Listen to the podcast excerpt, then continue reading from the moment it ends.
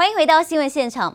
联准会主席鲍尔暗示可能一次升息两码，加上企业财报不确定性，众多的利空因素促使美股周五重挫，道琼狂泻将近千点，其余三大指数也都收黑超过百分之二。看到道琼指数中场收在三万三千八百一十一点，下跌了九百八十一点，下跌幅度呢超过百分之二点八。而纳斯达克指数呢中场收在一万两千八百三十九点，下跌呢也超过了三。百点下跌幅度百分之二点五五，而费城半导体看到可以中场收在两千九百八十九点，下跌幅度也超过百分之二。S&P 五百种指数收在四千两百七十一点，下跌呢超过百点，下跌幅度百分之二点七七。另外带您看到欧洲市场的消息，欧元区四月制造业 PMI 初值降至五十五点三，优于预期，创下十六个月以来的低点，主要因为乌俄冲突及中国防疫风控。导致供应链问题恶化，投资人消化欧央官员及联准会主席及鲍尔不约而同的释出鹰派言论。德法股市呢收黑，看到德国股市中场收在一万四千一百四十二点，下跌呢超过三百六十点，下跌幅度百分之二点四八。法国股市呢也是中场下跌了一百三十三点，下跌幅度将近百分之二。As traders digest, really. Julie, I would say Fed Chair Jerome Powell really setting market expectations for a 50 basis point rate hike. Yeah, and that means now Fed funds futures are pricing in 50 basis point rate hikes at the next, you ready for it? Four meetings of the Federal Reserve. 美国联准会主席鲍尔的鹰派言论让市场更加笃定，下个月将一举升息两码，美债殖利率维持高点，投资人同时关注企业财报。美国运通上季营收获利双双优于市场预期，但营运成本增加被认为可能是隐忧。Company is having to spend more to attract and retain customers, and I know the street was paying some attention to expenses, which were up 34% in the first quarter of the year. So while things are still strong and while there's demand out there, maybe companies or some companies are, are having to work a little harder. To win over those customers。由于年轻族群消费强劲，加上整体旅游及娱乐支出比去年同期翻了一倍之多，还在三月首次达到疫情前的水准，让美国运通开出亮眼财报。不过地缘政治带来不确定性，社群媒体 Snapchat 也受到影响。Well, an ad pullback on supply chain shortages, labor disruptions. rising inflation and geopolitical unrest, saying that revenue growth initially in the quarter exceeded expectations at 44% through February 23rd, but that after Russia invaded Ukraine, a large number of advertisers paused their campaigns for a period of time. Snapchat 母公司 Snap 上季营收获利都差于预期，并将广告收入减少归咎于乌俄战争以及苹果新隐私权政策导致降低广告效益。 不过，好消息是，Snapchat 上季每日活跃用户年增百分之十八，来到三点三二亿个，更预估第二季用户数持续成长，优于分析师的预期。脸书 Meta 下周也将揭晓财报表现，引起投资人高度关注。记者杨启华重报道。国际货币基金暨世界银行春季会议上周在美国华府举行，金援与重建乌克兰是各国财长和央行总裁的主要议题。但是乌克兰开出天文数字般的重建援助金额，跟目前筹得的款项差距很大，加上各国资金在疫情下呢捉襟见肘，难以大手笔的来金援乌国。зруйновані економічні зв'язки. Ми потребуємо до 7 мільярдів доларів США фінансової підтримки щомісячно. І для відновлення після цієї війни Україна буде потребувати ще сотень мільярдів доларів. We need the financial bridge for up to five months with four to five billion dollars per month. Uh, in a long-term perspective, we need a recovery plan such reconstruction, and transformation will cost about 600 billion US dollars. But first, we have to stop the war. The World Bank Group uh, has completed an early assessment of the physical damage. It puts uh, the cost in terms of buildings and infrastructure, the narrow cost at roughly $60 billion. Of course, the war is still ongoing, so those costs are rising. 乌克兰总理说，未来五个月每月都需要大约五十亿美元，约新台币一千五百亿元预算来援助。战后重建费目前预估约为六千亿美元，约新台币十八兆元。I.N.F. 试营以及数国政府虽然已经开始承诺捐款，但是官员们也承认，若要筹到所需资金，仍有许多工作要做。自己国家通膨都没有解决，一下要丢出这么大笔的金额，实在有难度。英国高级官员呢，则持续呢呼吁法国与德国提供更多的支援，并警告俄罗斯胜利的可能性一直都在。金融时报甚至引述俄方官员报道，普京已经放弃和谈的选项，将目标转为占领更多的乌国领土。美股超级财报周即将登场，市场聚焦大型科技股的业绩表现，包括了今年以来股价下跌约百分之九的苹果，还有股价跌幅相对大盘弱势的亚马逊、微软还有 Meta 等。华尔街也密切的观察，包括了通膨、终端需求放缓、联准会鹰派等冲击下，美国企业是否依旧能够维持毛利率，成为接下来的观察重点。走廊尽头，破碎的墙壁上，手电筒光束仔细打量古老的大型壁钟，气氛相当诡谲。尽管人气科幻电影《怪奇物语四》下个月就要在 Netflix 上映，但平台第一季就流失二十万付费用户的消息，还是让美股财报周中打头阵的 Netflix 股价一系崩跌。接下来还有许多重量级科技股也都将陆续公布财报。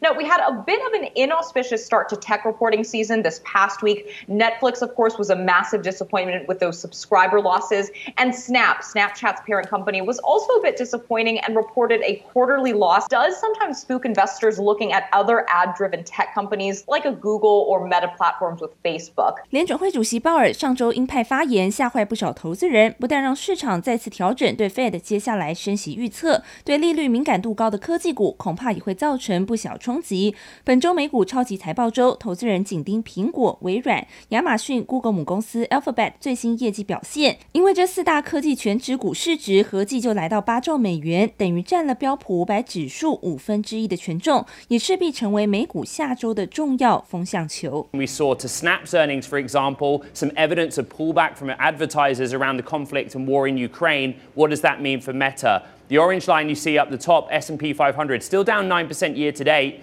But we're trailing in a number of these mega cap tech stocks. What are they going to have to do around earnings? What confidence are they going to have to display around the supply chain to help us out with this? 市场担忧往后消费性电子产品需求放缓，恐怕影响苹果销售业绩。广告商流失也可能让脸书面临艰困的营运瓶颈，都是市场对尖牙股们接下来的关注重点。记者周田丽、陈玉智综合报道。联准会持续鹰派，本土疫情也还没有降温，内外利空夹击之下，台股本周面临万七保卫战。第一金投顾董事长陈一光分析，短线大盘应该会在一万六千九百点上下两百点震荡整理。不过本周倒是可以留意即将举行法说会的电子族群与因因为疫情升温间接受惠的防疫概念股。联准会持续释放鹰派讯息，美股四大指数全数重挫，道琼周五下跌近千点，也让下周台股动向持续成为投资人关注焦点。尽管周线翻红，终止连三黑，但指数仍然面临万七保卫战。坦白讲，整个低点是越垫越高哦，但是因为受到礼拜五美股的重挫的影响哦。原先在一万七有撑的台股，那目前看起来可能前低一六七六四到一万六千八百点，会是台股在礼拜一开盘。会来测试的这样一个低点。外资本周卖超台股两百三十亿元，仅有投信站在买方，买超一百零四亿元。三大法人本周合计卖超台股两百零五亿。根据金融比较平台统计，近一周三大法人买卖个股中，外资琢磨面板股友达、群创与彩晶买超张数在一万到四万张，但投信却呈现大幅卖超。此外，金融股也成为内外资激战族群。陈义光也点出，台股短线市场。观望气氛较为浓厚，指数会在一万六千七百到一万七千一百点上下震荡。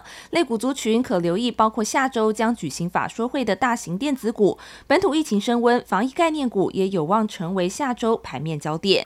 联电、联发科，哦，还有这个友达，那目前看起来这个股价都相对在低点哦。那以联发科来看，它第一季的这个呃财报应该会不错。所以我们我们预计在整个半导体这一块的一些呃法收会的利多行情会有机会刺激防疫相关的主题，尤其是快筛。还有这个感冒药哦，这块应该是防疫概念股里面可以留意的。不过台新投顾也点出三大国内外利空因素，包括科技终端需求杂音、乌俄战事等地缘政治风险与本土疫情持续延烧等，都将持续牵动着台股后续表现。记者周田丽、陈玉志台北采访报道。随着气候变迁加剧，全球净零碳排的脚步呢也更加的迫切。而二十二号呢是世界地球日，适逢台新三十周年，台新金董事长吴东亮表示，将全面启动呢净零概念，而期盼能以金融引领永续，号召更多的企业及客户一起加入永续的行列。而针对新光金传出有意与台新金合并一事，董事长吴东亮出席活动时虽然没有多做回应，不过总经理林维俊则表示，台新金目前没有接到任何消息，但是如果收到星光金的通知，会用开放及正面的态度积极来研究。尽管上海长三角积极拼复工复产，不过物流供应链呢还需要时间来修复。出货缓步增加之下，最新一周货柜运价指数 SCFI 续跌百分之零点七七，连续十四周下跌。业界估计可能要等到中国五一长假后，积压出货才会呢释出大量，带动运价反弹回升。上海、苏州等长三角陆续复工复产，但就航商观察，目前出口仍以仓库存货为主。先前的供应链断链需时间修复，在出货缓步之下，最新一期上海出口集装箱运价指数 SCFI 续跌百分之零点七七，连续十四周下跌，但跌幅持续看见收敛。那你现在因为解封之后，你整个量暴冲上来，你首先是引物料的进来。那因为原物料进来之后，它复工之后，它赶工出货，出货之后，你下事业下行的出货潮就出来。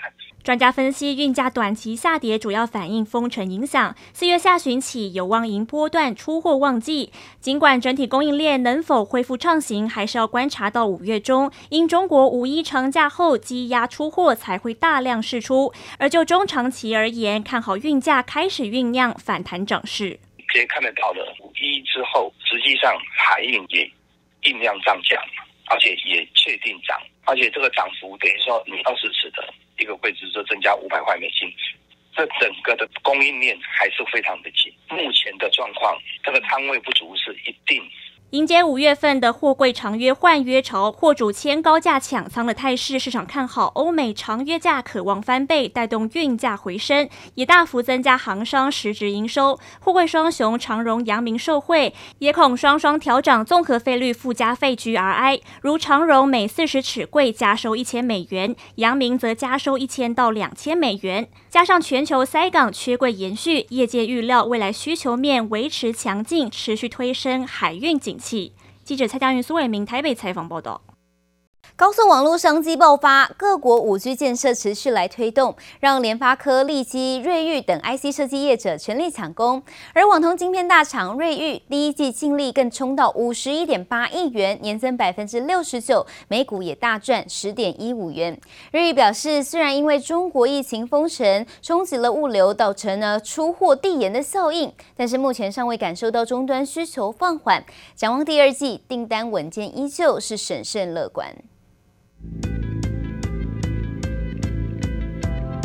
从稻田农场到高科技生产基地，都能 3D 远端操控运算数据。各国 5G 渗透率快速攀升，民众居家趋势盛行，让网通晶片需求激增。社会产品涨价，客户扫货之下，网通晶片大厂瑞昱首季净利来到五十一点八亿元，不仅季成长超过一成，更大幅年增近七成，单季每股大赚十点一五元。